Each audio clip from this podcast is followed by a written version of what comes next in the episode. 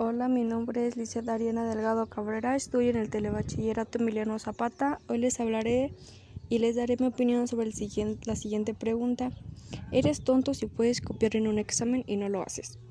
Yo creo que, se que no se debe copiar en un examen porque no lo permiten las reglas del telebachillerato. Tampoco los alumnos deben copiar porque un examen es también como un repaso para que no se, le, no se olviden las cosas que hemos aprendido porque si un alumno copia en el examen no está aprendiendo nada y al copiar su mente no obtiene ningún aprendizaje nuevo. Mi respuesta está basada en la idea de no copiar y contestar el examen con lo que uno sabe y no copiando lo que los demás contestan en su examen. Creo que la mejor manera de estudiar es ponerse a estudiar bien. Para concluir, recomienda a un alumno de bachillerato que estudie mucho más y que se ponga atención en las clases.